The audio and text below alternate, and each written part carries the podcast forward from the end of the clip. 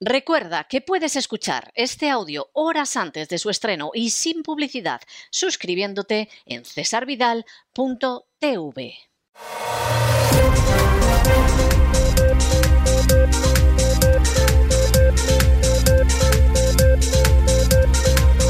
Las noticias del día. Estamos de regreso y estamos de regreso de ese editorial que hemos dedicado a la presencia creciente de China en Hispanoamérica. No estamos emitiendo un juicio de valores sobre el aspecto, nos limitamos a dar datos contrastados de lo que es esa presencia creciente de China en Hispanoamérica. ¿A qué se debe esa presencia creciente? Bueno, se debe a dos cosas. China lo está haciendo muy bien, China no se interfiere en la marcha política de los países, a China le trae sin cuidado cómo sean los gobiernos de cada país, lo que quiere es comerciar. China no tiene el menor interés de extender su sistema como si fuera la verdad del Evangelio en otra parte del mundo y China, por supuesto, espera que esos países le van a agradecer las relaciones de carácter comercial óptimas que mantiene con ellos, las infraestructuras que está construyendo en esos países. Y claro, esos países en un momento determinado lo mismo le dicen a Taiwán que se vaya con viento fresco, que en un momento determinado, como es el caso de la Argentina, incluso permiten que se instale una base de observación China bajo la dirección del ejército chino, supuestamente sin fines militares, pero en fin, ustedes me dirán una base de observación dirigida por el ejército chino si eso va a resultar civil. De modo que China hay que reconocer que lo está haciendo muy bien. Esto, desde ciertos puntos de vista, se puede interpretar como una gran desgracia. No será quien ahora se dirige a ustedes el que lo niegue, pero China lo está haciendo muy bien. ¿Cómo lo está haciendo Estados Unidos? Rematadamente mal. Estados Unidos sigue empeñado en exportar lo que en ese momento es la moda de turno. Mucha doctrina Monroe, mucho América para los americanos, etcétera, pero los chinos han entrado y no hay manera de sacarlos de donde están. Todo lo contrario, van a seguir avanzando.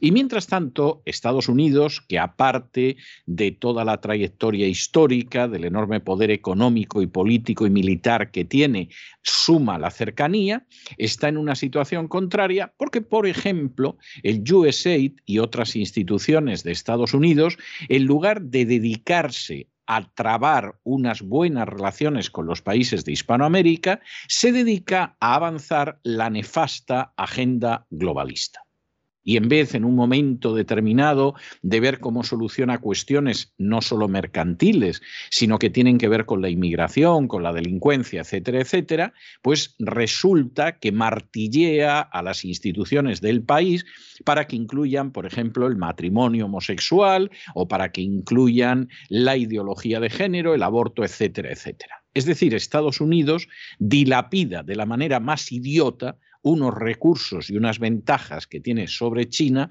que son verdaderamente espectaculares.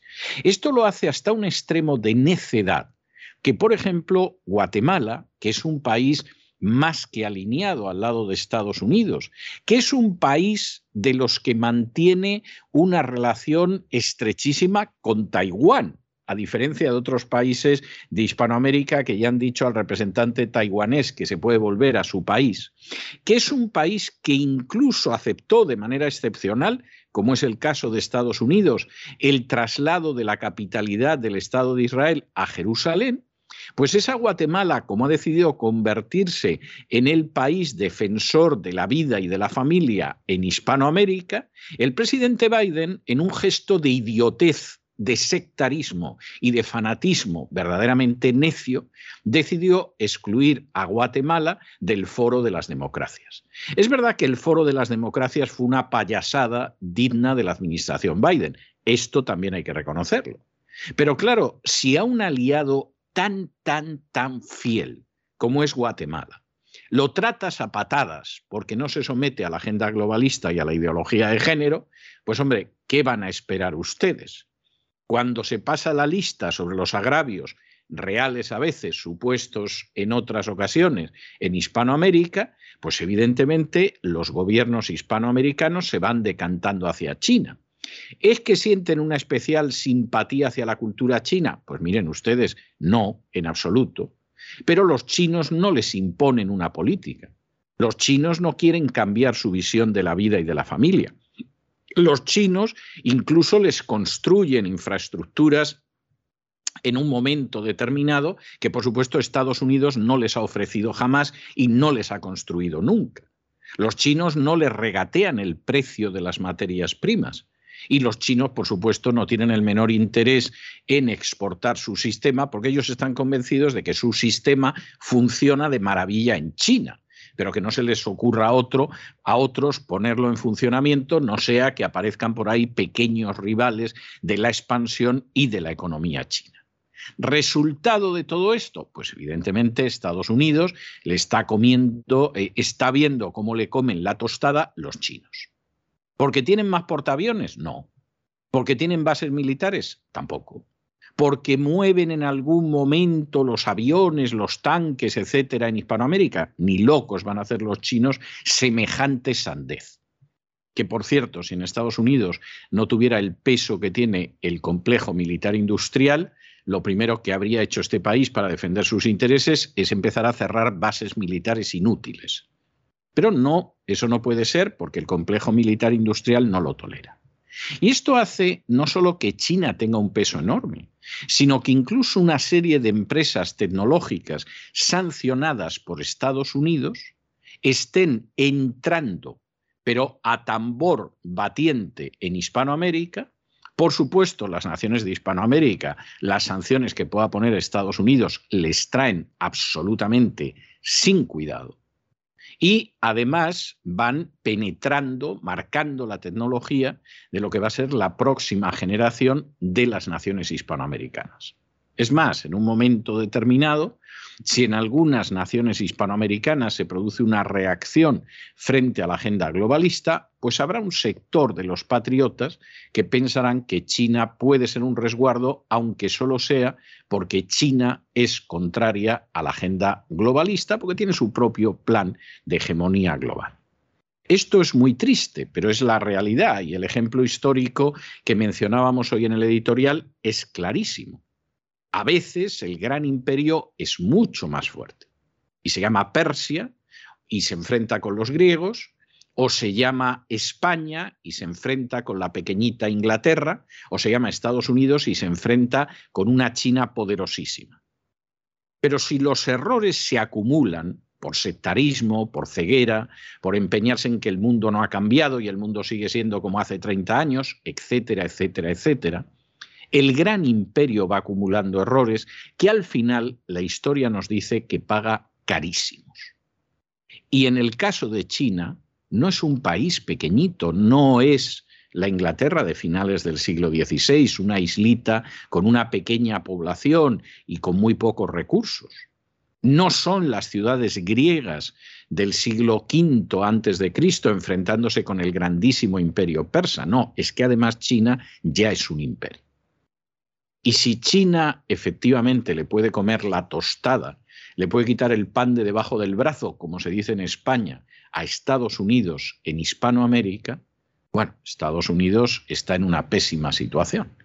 Y la única salida es reconocer que el mundo ha cambiado, es quitarse de encima la agenda globalista como una verdadera peste y buscar los intereses nacionales de Estados Unidos por delante de los intereses de determinados lobbies.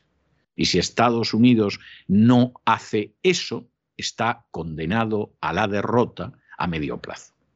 Quizá no a corto plazo, quizá no en el año 2030, como anuncia la agenda globalista, la Agenda 2030, pero desde luego en un plazo muy breve. Esto contaba, dando multitud de datos, nuestro editorial de hoy y entramos en nuestro boletín informativo que como siempre empezamos con España y con una noticia verdaderamente para echarse a temblar. Ayer les contábamos en las noticias que la Agencia Europea del Medicamento decía que no recomendaba las dosis de refuerzo de la vacuna contra el coronavirus porque tenía ya más que comprobado, más que testado, más que demostrado que esas dosis de refuerzo actuaban en contra del sistema inmunitario. Y por lo tanto, no le pongamos a la gente más dosis porque su sistema inmunitario se va a debilitar y lo que sucede es que de pronto cualquier cosa que venga va a significar una coz contra su salud. De manera que ya les hemos metido a millones dos dosis, a algunos millones menos tres dosis, vamos a quedarnos aquí. O sea, no sigamos adelante porque efectivamente esto va a tener un efecto pavoroso en el sistema inmunitario de los que sigan poniéndose dosis. Esto hace unas horas lo contábamos. ¿Qué ha decidido hoy el gobierno social comunista en España? Pues aprobar la cuarta dosis de la vacuna contra el coronavirus.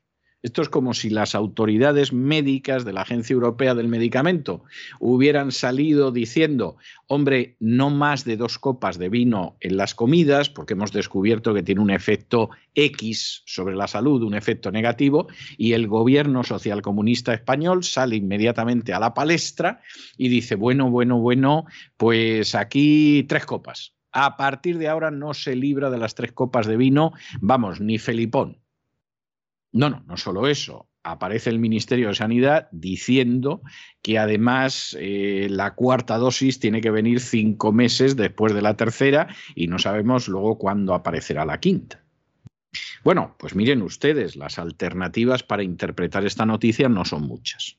Una, en el gobierno socialcomunista de España son tontos de capirote y además con todos los asesores que tienen y el gasto colosal de asesores, ninguno se ha molestado en decirles, oiga, que ya están diciendo en la Agencia Europea del Medicamento que no se pongan más dosis de vacuna, que se carga el sistema inmunológico de la gente. Entonces, una, son tontos y además los asesores, pues evidentemente, son un atajo de imbéciles o de vagos. Hipótesis A. Hipótesis B, claro que están enterados, pero les importa un pimiento, porque se están haciendo negocios gigantescos con las dichosas, dicen que vacunas, con otras cuestiones, y por lo tanto, pues evidentemente no vamos a dejar de hacer negocio porque la Agencia Europea del Medicamento pues haya decidido que sigues chutándote dosis y lo que estás haciendo es destruyendo tu sistema inmunológico. Nosotros seguimos al negocio. Opción C. Nosotros obedecemos a la agenda globalista en lo que nos digan. Aquí lo que nos diga el Tito Billy Gates, aquí lo que nos diga Guillermito Puertas, aquí lo que nos diga Soros, etcétera, nosotros nos ponemos de rodillas y por supuesto obedecemos a la voz de Sibuan. Las mismas tres hipótesis no son incompatibles entre sí, es decir, pueden ser unos necios y unos vagos y al mismo tiempo unos corruptos. Pueden ser unos corruptos, unos necios y unos vagos y al mismo tiempo unos lacayos de la agenda globalista. Pero aunque sean la gente más honrada, más impoluta y más sabia del mundo, lo que están demostrando es una estupidez profunda y criminal, porque resulta que después de que la Agencia Europea del Medicamento recomienda que no se pongan más dosis porque desplomamos el sistema inmunológico, el gobierno apruebe la cuarta dosis de la vacuna.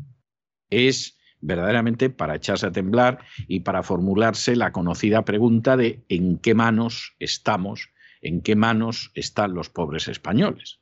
Sumen ustedes a esto todas esas furcias mediáticas que se dedican a decir mentiras, como que la mayoría de los que han pescado ahora el coronavirus son no vacunados, todo lo contrario. Eso es absolutamente mentira, que el 90 son no vacunados, o sea, unas falsedades, pero vamos, como diría aquel cómico español, mentiruscos ataos con piedras. O sea, una cosa tremenda y verán ustedes que el panorama en España evidentemente deja mucho que desear. En fin, examinamos estas y otras medidas, otras noticias que los afectan de manera más que directa con la ayuda extraordinaria de María Jesús Alfaya. María Jesús, muy buenas noches. Muy buenas noches, César. Muy buenas noches a todos los oyentes de La Voz. Ayer les contábamos en este boletín informativo que la Agencia Europea del Medicamento no recomendaba dosis de refuerzo de las vacunas del COVID-19 porque reconocía que se ha comprobado que afectan a la respuesta inmune del organismo. Y haciendo caso omiso a la recomendación, el gobierno social comunista de Pedro Sánchez ha aprobado la cuarta dosis de la vacuna para personas inmunodeprimidas, pacientes oncológicos, pacientes con SIDA, pacientes con fibrosis quística o con síndrome de Down, entre otros. El Ministerio de Sanidad afirma que deberá suministrarse esta cuarta vacuna cinco meses después de la tercera. Como les decimos, el EMA mostró reticencias el pasado martes sobre dar dosis de refuerzo porque consideran, les leemos, que puede sobresaturar el sistema inmune con repetidas vacunaciones.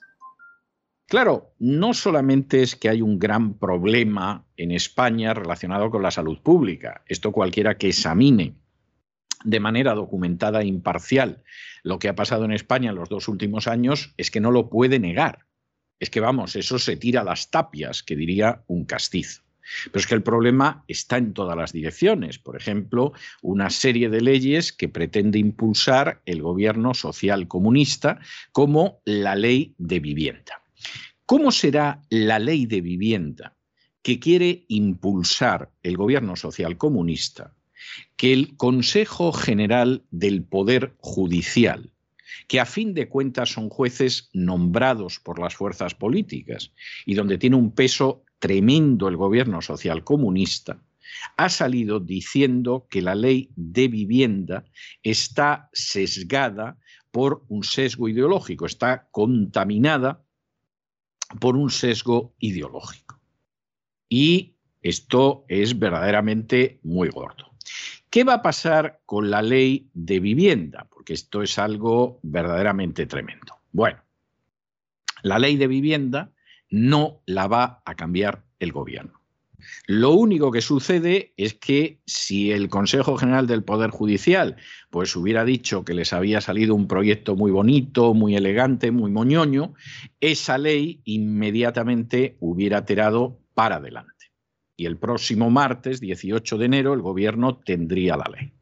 Con el informe negativo del Consejo General del Poder Judicial, va a tener que esperar como mínimo hasta febrero para sacarla adelante, porque el nuevo informe del Consejo General del Poder Judicial no se va a poder debatir hasta el 27 de enero y es preceptivo tener ese informe antes de aprobar la norma. Pero ojo, es preceptivo tener el informe no es preceptivo tener que seguir lo que dice el Consejo General del Poder Judicial. En el caso de un gobierno decente, si efectivamente tienes enfrente en una serie de cuestiones al Consejo General del Poder Judicial, lo suyo es que te pliegues en esas cuestiones y modifiques el proyecto de ley. Esto sería lo normal. Pero esto en España no sucedió con Zapatero, no sucedió con Rajoy y no sucede con Pedro Sánchez. Y lo que sucederá es que habrá un nuevo informe, que en el informe dirán, hombre, esto hay que corregirlo, etcétera, etcétera, etcétera. Y en última instancia, al final, la ley de vivienda va a salir adelante de la misma manera. Lo cual es terrible. Pero efectivamente España está en eso.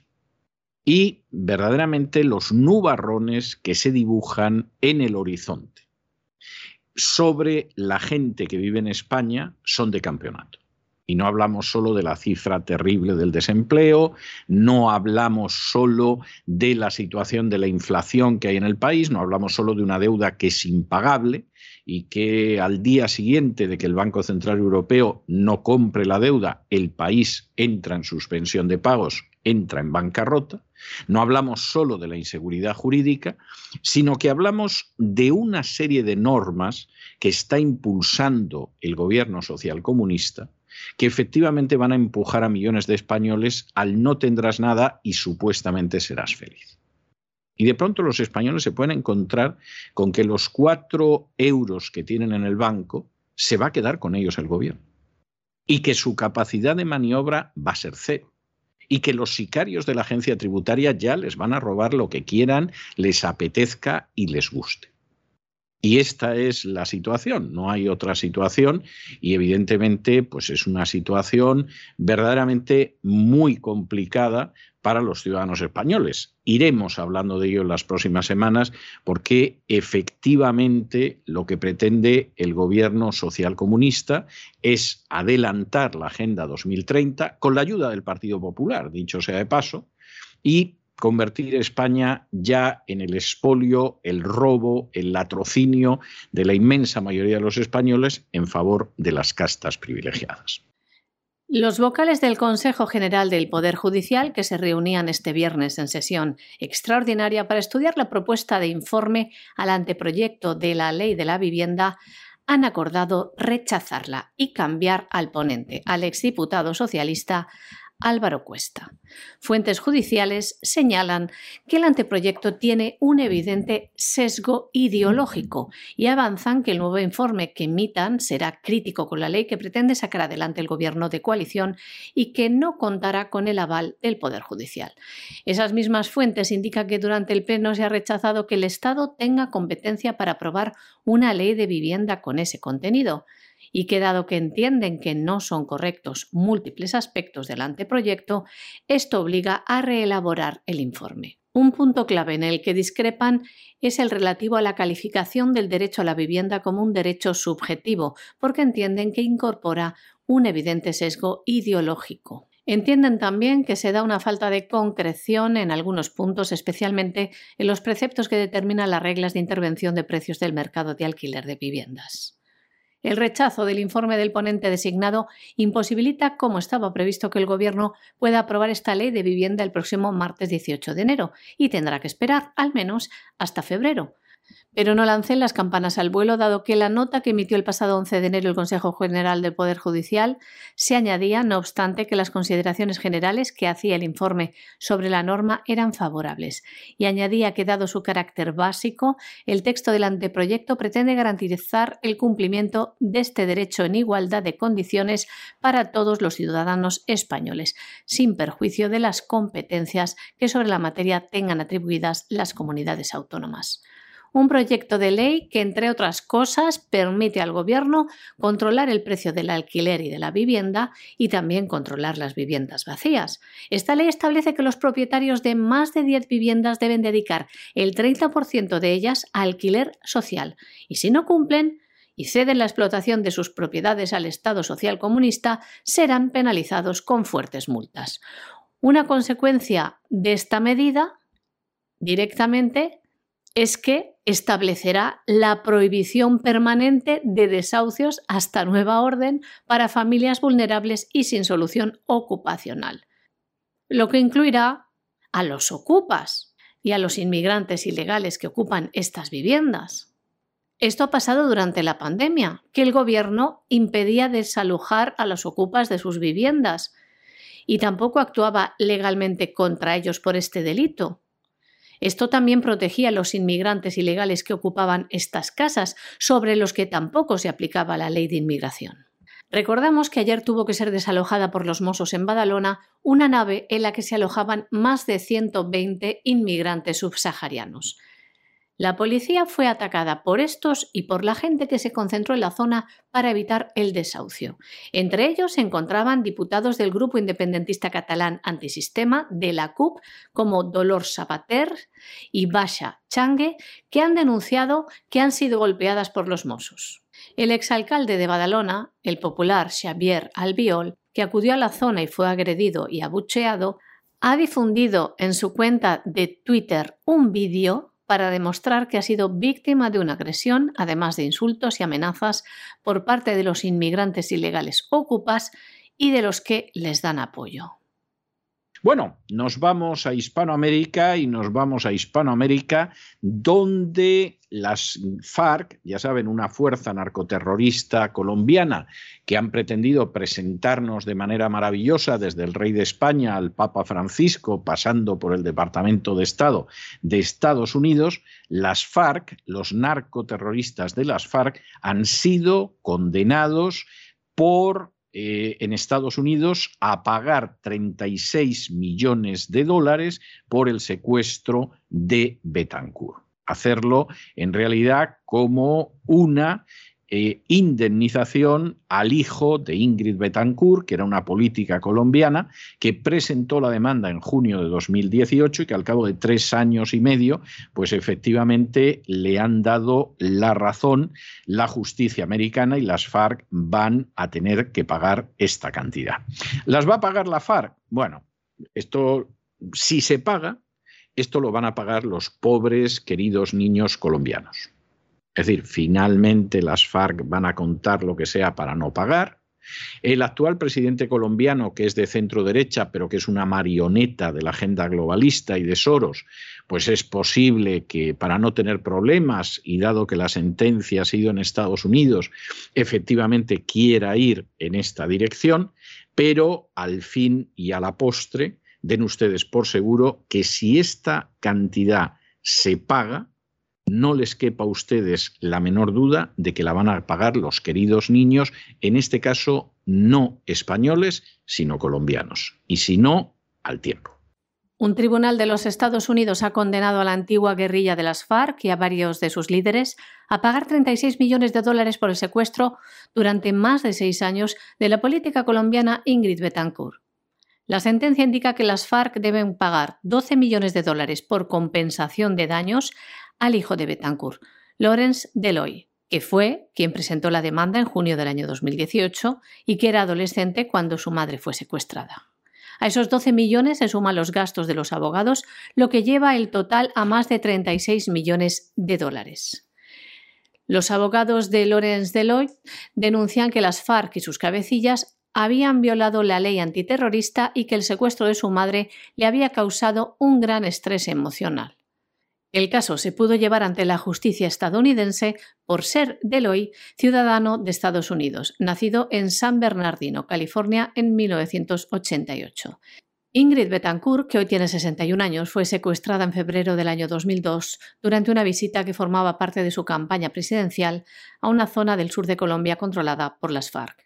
En julio del año 2008 fue rescatada junto a otros 14 rehenes de las FARC por soldados colombianos que se hicieron pasar por cooperantes de una organización humanitaria internacional. Bueno, dentro de todas estas cosas que suceden en Hispanoamérica hay algunos enigmas terribles que siguen por ahí flotando en el aire. El 18 de julio de 1994 tuvo lugar en Argentina uno de los atentados terroristas más terribles de la historia hispanoamericana, atentado que fue contra la Asociación Mutual Israelita Argentina, la AMIA, y que dejó un balance de 85 muertos. En medio de esta situación, y esto es bastante, bastante grave, lo cierto es que este crimen espantoso sigue sin resolver. No solo eso, es más, se han ido produciendo una serie de circunstancias con el paso de los años. Estamos hablando del año 94. ¿eh? Se dice pronto, hablamos de más de un cuarto de siglo, que han hecho que efectivamente aquí no se investigue nadie. Eh, por regla general, las eh, fuerzas pro-Israel han insistido en culpar del atentado a Irán, lo cual no es imposible, es una hipótesis plausible, pero también hay otras, y hemos tenido ocasión de eh, entrevistar en este programa hace años, hay otra gente que piensa que hay otra línea criminal que no va por Irán, que pasa por negocios con algún otro país árabe, incluso con Israel, con la connivencia, además, del gobierno argentino de aquel entonces y por supuesto con el deseo de que aquí no se aclare nunca nada. E incluso en el deseo de silencio, pues aparecen miembros prominentes de la comunidad judía argentina que por razones sobre las que se ha especulado prefieren que la cosa quede así, prefieren que la cosa quede sin esclarecer.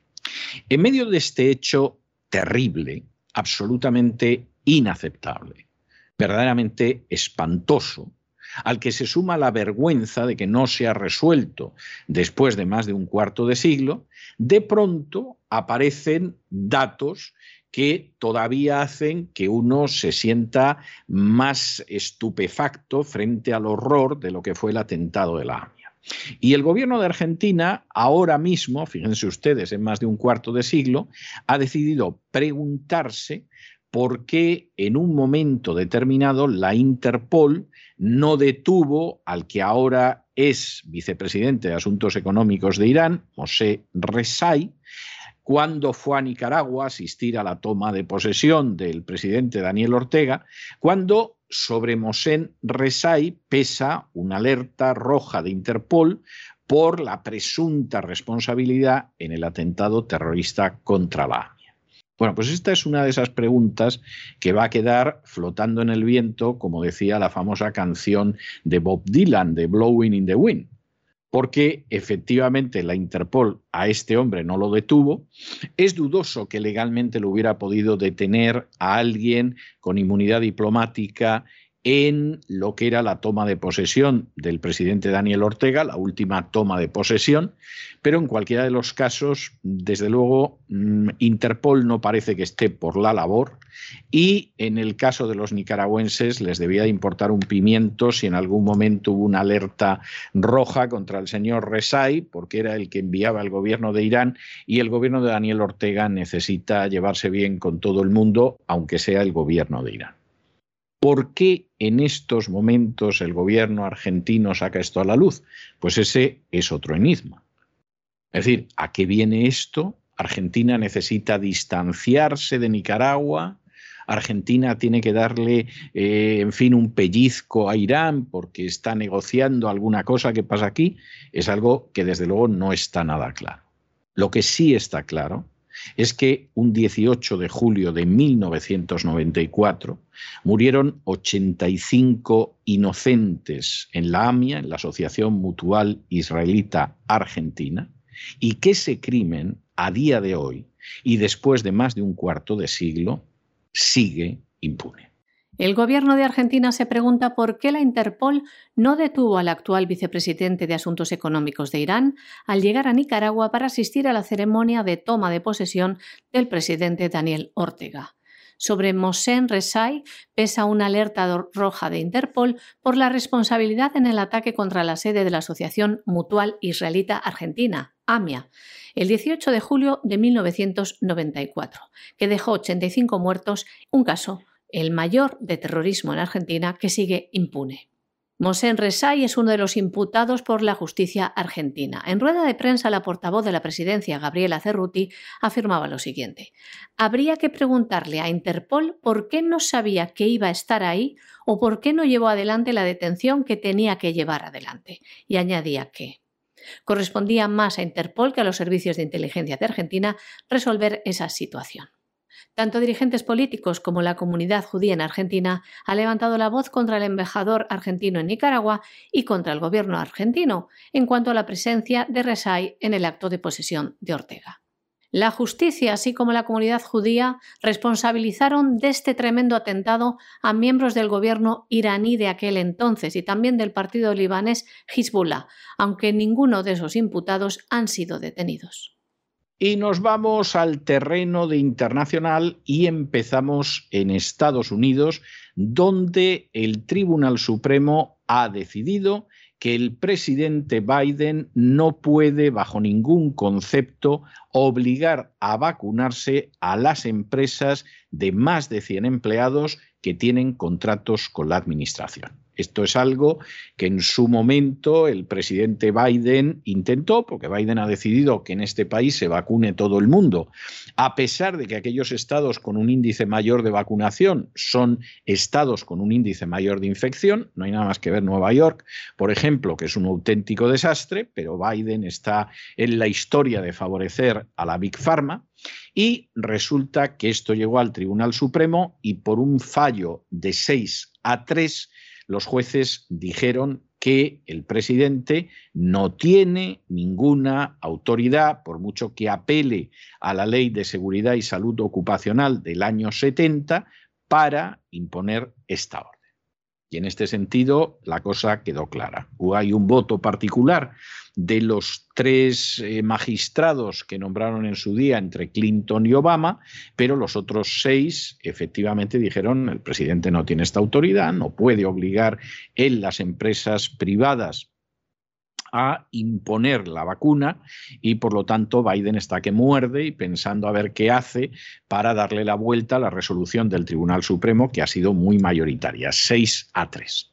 Pero había que resolver otra cuestión en el Tribunal Supremo y es el personal sanitario tiene que vacunarse obligatoriamente si son empresas que tienen contratos con la administración americana, por ejemplo, porque atienden a la gente que está cubierta por el Medicare o el Medicaid. El Medicare, para aquellos que no lo sepan, es el sistema sanitario gratuito que se da a la gente de más de 65 años en Estados Unidos. Entonces, pues eh, eso que lo paga la administración americana, sin embargo, quien lo cubre son empresas privadas. El Medicaid es un servicio de sanidad totalmente gratuita que cubre a muchos millones de ciudadanos americanos y que cubre a gente que no tiene determinados recursos. Y entonces, pues evidentemente aquí la cuestión de fondo es, en este caso concreto, eh, qué pasa con el personal sanitario. Y aquí se dividieron y por un voto decidieron que sí se podía imponer la vacuna obligatoria al personal sanitario de aquellas empresas relacionadas con la salud que tienen contratos con el gobierno federal. ¿Y a qué se debe esta salida de pata de banco que no tiene justificación? Pues aquí hay jueces que no son fiables. Y el sector católico de los jueces nunca ha sido fiable. Alguno dirá, ¿tiene usted prejuicios? No. Cuando la gente se entusiasmó con el juez Cábana y presentó al juez Cábana, vamos, como si fuera Jesucristo entrando a lomos de un borriquillo en Jerusalén el domingo de Ramos, los que conocíamos la trayectoria del juez Cábana sabíamos que no era fiable. Y por supuesto, al final, el juez Cábana, como otro, no son fiables. ¿Por qué? Porque tienen una doble lealtad.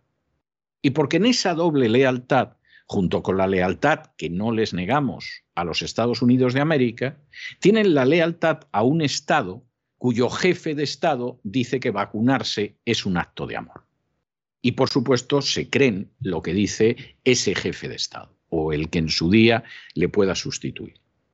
Y claro, Cábana en un primer momento, y todo el mundo pensaba que iba a ser una persona íntegra, algunos ya advertimos en su momento que no era así y que era un error de Donald Trump el apoyar a Cábana, pues Cábana, cuando por ejemplo hubo que decidir en el Tribunal Supremo qué pasaba con los votos más que claramente fraudulentos que favorecían a Joe Biden y perjudicaban a Trump, ya advertimos de que no se hiciera a la gente muchas ilusiones sobre lo que iba a hacer el Tribunal Supremo.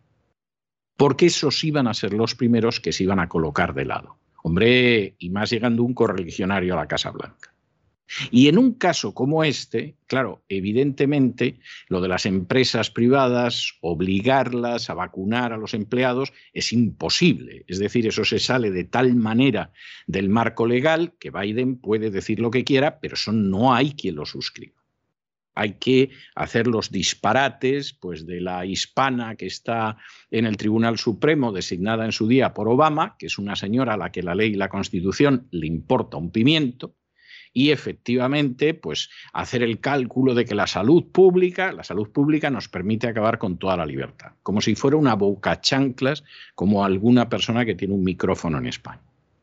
Pero cuando de pronto desciendes a una cuestión que también es muy importante y que tiene que ver con la libertad y que tiene que ver con la libertad de los trabajadores del sector sanitario, ahí no cuentes tú con Cábana y con los otros.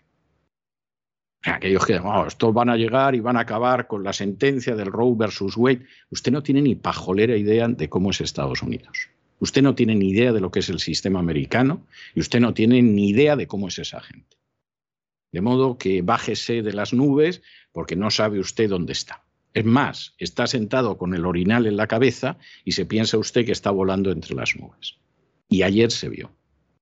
Y claro, la resolución del Tribunal Supremo es óptima e inatacable cuando habla de las empresas privadas, pero cuando ha entrado en el sector sanitario que tenga contratos con la Administración, que es la mayoría del sector sanitario en este país, ha tomado una resolución absolutamente liberticida sobre la base de la traición y de la deserción de gente que algunos advertimos en su día que lo iban a hacer, como es el juez Cámara. La Corte Suprema de los Estados Unidos ha bloqueado la obligación de que las empresas con más de 100 empleados tengan que vacunarse. Sin embargo, levantaron las órdenes de tribunales inferiores que habían parado la orden de la administración Biden que obligaba a los trabajadores sanitarios a vacunarse contra el COVID-19. En un fallo de 6 a 3, los jueces detuvieron la orden para todos los empleados privados en empresas con más de 100 trabajadores dictaminando que los estados y las empresas que impugnaron la norma probablemente tendrán éxito. Los funcionarios del gobierno de Biden habían argumentado que la Ley de Seguridad y Salud Ocupacional, OSHA, del año 1970, les daba la autoridad para imponer la orden, pero la mayoría de los jueces no estuvieron de acuerdo. De este modo, decían lo siguiente en su fallo. Es probable que los demandantes tengan éxito sobre el fondo de su litigio de que el secretario carecía de autoridad para imponer la orden.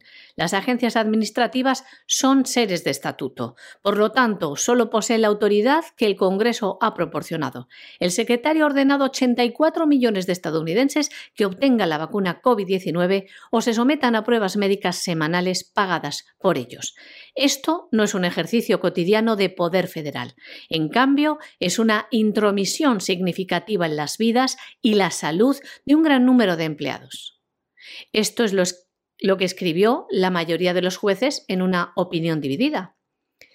El fallo significa que la orden está bloqueada mientras el caso vuelve al Tribunal de Apelaciones del Sexto Circuito de los Estados Unidos, que anuló una suspensión que había sido impuesta por otro Tribunal de Apelaciones. Sin embargo, estos mismos jueces ayer levantaron las órdenes de tribunales inferiores que habían parado la orden de la administración Biden que obligaba a los trabajadores sanitarios a vacunarse contra el COVID-19 y que no daba la opción a estos de someterse a pruebas, por ejemplo, de antígenos o PCRs. Los jueces argumentaron que el Congreso concedió al secretario de Sanidad la facultad de promulgar, como condición para la participación de un centro sanitario en Medicare y Medicaid, los requisitos que, les leemos, consideren necesarios en interés de la salud y la seguridad de las personas que reciben los servicios en la institución. Los jueces, a su vez, afirmaron falsamente que vacunarse contra el COVID-19 reduciría sustancialmente la probabilidad de que los trabajadores sanitarios contrajeran el virus y lo transmitieran a sus pacientes, lo que no concuerda con los estudios y los datos del mundo real sobre el efecto de la vacunación contra la variante Omicron, por ejemplo, del COVID-19. Y un fallo de estos jueces que en este sentido también se contradice con la argumentación que daban para levantar la orden de Biden a los trabajadores de la empresa privada. Si no, miren, les leemos lo que decían los jueces. En el caso de las empresas de más de 100 trabajadores y que no aplican para los trabajadores del sector sanitario. No podemos estar de acuerdo. Aunque el COVID-19 es un riesgo que se da en muchos lugares de trabajo, no es un peligro laboral en la mayoría. El COVID-19 puede propagarse y de hecho lo hace en el hogar, en las escuelas, durante los eventos deportivos y en cualquier otro lugar donde se reúna la gente. Este tipo de riesgo universal no es diferente de los peligros cotidianos a los que todos enfrentan por la delincuencia, la contaminación del aire o cualquier número de enfermedades transmisibles permitir que la OSHA regule los peligros de la vida cotidiana simplemente porque la mayoría de los estadounidenses tiene trabajos y se enfrentan a esos mismos riesgos mientras trabajan, ampliaría significativamente la autoridad reguladora de la OSHA sin una clara autorización del Congreso. Esto es lo que decían los jueces. Entonces nos preguntamos nosotros entonces, ¿es que los trabajadores de la salud no son trabajadores también? ¿No hacen vida normal tampoco? Bueno, y esta última noticia es una de esas cosas que efectivamente cabe esperar de la administración Biden, pero que es para echarse a temblar. El Departamento de Justicia de los Estados Unidos crea una unidad especial para abordar el terrorismo doméstico o interno. Y dirán ustedes, ah, pero hay terrorismo doméstico interno en Estados Unidos. Ni de broma, ni de broma. En un país con más de 300 millones de habitantes, que se dice pronto, pues sí, ocasionalmente resulta que hay un ataque a una sinagoga, ocasionalmente. Ocasionalmente, de pronto resulta que hay un sujeto que ataca a una iglesia. En muchos casos, además, no están claras ni mucho menos las razones. O sea, no vayan a creer ustedes que esto que sucede de Pascuas a Ramos, gracias a Dios, hay que felicitarse por ello, es algo que tiene que ver con gente que es racista, supremacista, etc. Es decir, de pronto te empiezan a decir, era un supremacista y luego descubres que era un negro. Era un tipo que era un supremacista blanco y luego resulta que era un pobre hispano defendiéndose de unos negros. Es decir, esta es la realidad. No, no existe ningún tipo de terrorismo interno y doméstico en Estados Unidos, salvo que uno incluya ahí los antifas y los Black Lives Matter, que por supuesto no piensen ustedes que a nadie se le va a ocurrir incluirlos. Esto no es nada más que una jugada de la administración Biden para vigilar todavía más a los ciudadanos, para pisotearles todavía más las libertades y para intentar sacar beneficio en año electoral de la investigación de lo que pasó el 6 de enero del año pasado, que todavía el Partido Demócrata lo quiere presentar como un intento de golpe de Estado, como un intento de golpe de Estado dirigido por Trump, etcétera, cuando a estas alturas lo que está cada vez más claro es que fue una operación de falsa bandera y que había gente en esa operación que pertenecía a los servicios de inteligencia de los Estados Unidos, especialmente el FBI. Y eso es lo que se sabe en estos momentos, ni golpe de Estado ni nada. Pero aquí la historia es, vamos a controlar las libertades de los ciudadanos apelando no a protegerlos de los de Black Lives Matter o a protegerlos de los antifa, no, no, acoger al loco aislado para decir que bueno, hay una amenaza sobre los negros. Bueno, ya se sabe, los blancos en este país nos levantamos todos los días pensando cómo amargarles la vida a los negros. Nos importan un pimiento los negros en términos generales. Si ocasionalmente tienes trato con alguno, en un comercio, en un oficio, etcétera, es la cosa más educada del mundo y desde luego a los blancos les importa un pimiento. Y seguramente a los negros, si no los estuvieran bombardeando continuamente con mensajes de odio, también les importaría un pimiento, porque a muchos de ellos les importa un pimiento. Y claro, puede contar eso, ¿no? Aquí está la caza del hispano, ¿no? O sea, llega la mañana, te subes al caballo y decides si hoy vas a cazar un hispano o vas a cazar un negro. Eso es absolutamente mentira. Y los actos de violencia que se han producido en este país por ejemplo, en el último año, el anterior, porque había que calentar el ambiente y sacar a Trump a patadas de la Casa Blanca, pues fueron actos que protagonizaron los Antifa y los Black Lives Matter. Y esa es la realidad y no hay más historia. Y hablar aquí de que se persigue a las minorías étnicas es para partirse de risa. Hay que ser más tonto que pichote para creerse eso. Pero viene de maravilla para intentar vender la tesis del golpe de Estado del 6 de enero del año pasado y para recortar más las libertades de los ciudadanos, que es algo que le encanta a Biden. De manera que esperemos que esto no salga adelante. Pero esto de momento avanza y vamos a ver en qué queda la cosa. Ahora resulta que hay terrorismo interno en Estados Unidos. Eh, no, no, son los grupos islámicos, ni los grupos racistas negros, ni los antífanos, no, es que hay gente por ahí que se dedica a cazar negros. Es que qué disparate, qué estupidez. Y claro, cuando de pronto alguien en un momento determinado se mete en un sitio y empieza a disparar, pues en muchos casos es un trastornado, es muy lamentable que se haya producido, nos sentimos totalmente solidarios con las víctimas y sus familias, pero eso no tiene una carga política, ni por aproximación. Aunque algunos lo pretendan explotar, ¿no? Como el señor Biden, que hombre, no hay nada más que verle para darse cuenta de que aparte de católico y amigo del Papa Francisco, es de un negro reluciente. O es hispano. Es de estas cosas que son verdaderamente infames.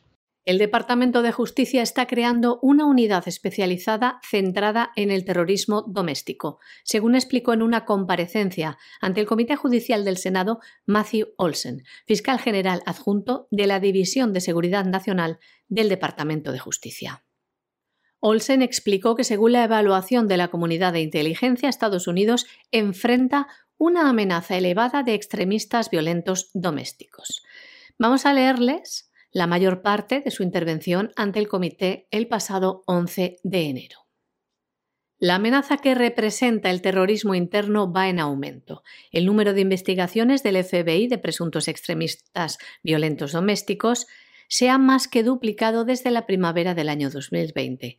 Comunidades de todo el país han sido víctimas de actos de terror y odio doméstico en los últimos años. En El Paso, 23 personas, la mayoría de las cuales eran latinos, fueron asesinados en un centro comercial. En Pittsburgh, 11 fieles fueron asesinados en su sinagoga. En Alexandria, Virginia, un pistolero solitario hirió a cuatro personas en una práctica de béisbol del Congreso. En Charleston, nueve personas fueron asesinadas por un supremacista blanco en su iglesia. La semana pasada marcamos el primer aniversario del violento ataque contra el Capitolio el 6 de enero. A raíz de ese ataque, el Departamento de Justicia ha emprendido un esfuerzo sin precedentes en su alcance y complejidad para responsabilizar a todos los que participaron en actos delictivos. Como describió el fiscal general la semana pasada, hemos arrestado y acusado a más de 725 personas, incluidos más de 325 acusados de delitos graves por su papel en el ataque del 6 de enero. Continuamos reuniendo y revisando metódicamente la evidencia y seguiremos los hechos donde quieras que nos lleven. Los ataques de los últimos años subrayan la amenaza que el terrorismo interno sigue representando para nuestros ciudadanos, para los funcionarios encargados de hacer cumplir la ley y los funcionarios electos y para nuestras instituciones democráticas.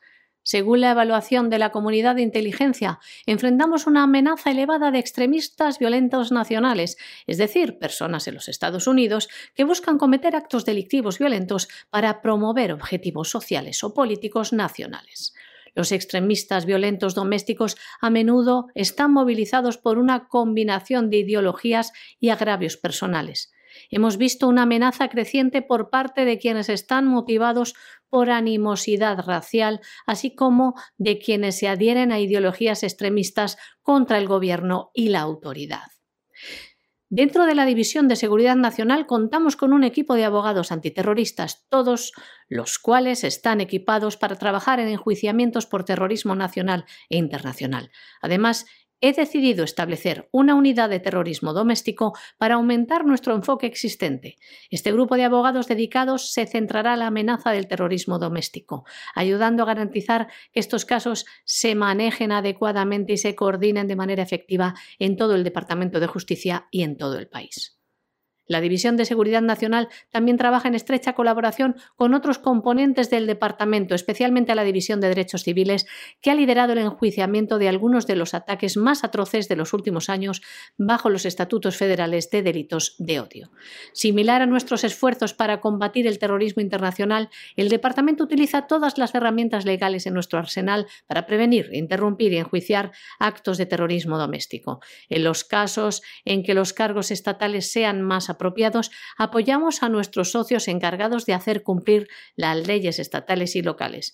Si bien no existe un solo delito federal etiquetado como terrorismo interno, el Código Penal sí define terrorismo interno. Esta definición nos proporciona autoridades ampliadas, incluidas sentencias mejoradas por delitos de terrorismo. Finalmente, en todos nuestros esfuerzos para combatir el terrorismo doméstico, el Departamento de Justicia está obligado por nuestro compromiso de proteger las libertades civiles y nuestro deber de garantizar una justicia equitativa e imparcial. Enjuiciamos a las personas por participar en actos de violencia y otras conductas delictivas, no por sus creencias o asociaciones, pero no dudaremos en enjuiciar a quienes cometan actos de violencia en violación de la ley federal. Esto que les acabamos de leer es lo que decía Matthew Olsen, fiscal general adjunto de la División de Seguridad Nacional del Departamento de Justicia, este martes ante el Comité Judicial del Senado. Nos sorprende que no haya puesto como ejemplo Matthew Olsen los actos terroristas y subversivos de los simpatizantes del Black Lives Matter, que aterrorizaron a la ciudadanía en las calles, asaltaron comercios y viviendas, agredieron, dispararon sobre ciudadanos, asaltaron comisarías de policía, en definitiva, pusieron en grave peligro la seguridad ciudadana y el orden público durante semanas para protestar por la muerte del afroamericano Floyd, ya que sostenían que fue asesinado por un policía por el color de su piel. Lo mismo, el fiscal Matthew se refería a esto cuando en su intervención decía lo siguiente. Hemos visto una amenaza creciente por parte de quienes están motivados por animosidad racial. O tal vez no se refería a esto, no se refería a los miembros del Black Lives Matter, sino a los supremacistas blancos o los supremacistas árabes o los supremacistas chinos. La verdad que no nos queda claro. ¿Y a ustedes?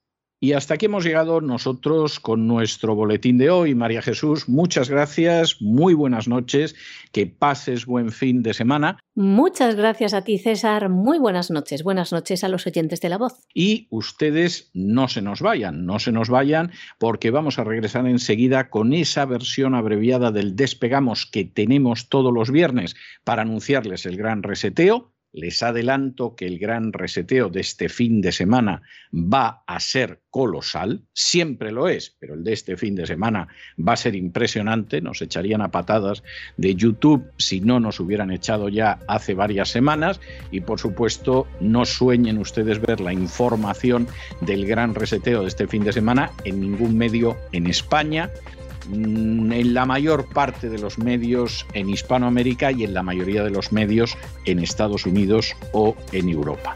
Y después, como siempre, tenemos una entrevista excepcional que hoy además es doblemente excepcional, porque se van a encontrar con una persona que aparte de sus valores artísticos es una persona que presenta una integridad, una decencia y un compromiso con la verdad que esté en la vida y carrera en los medios de comunicación en España o en la política. No les digo más porque regresamos enseguida y tendrán oportunidad de escuchar.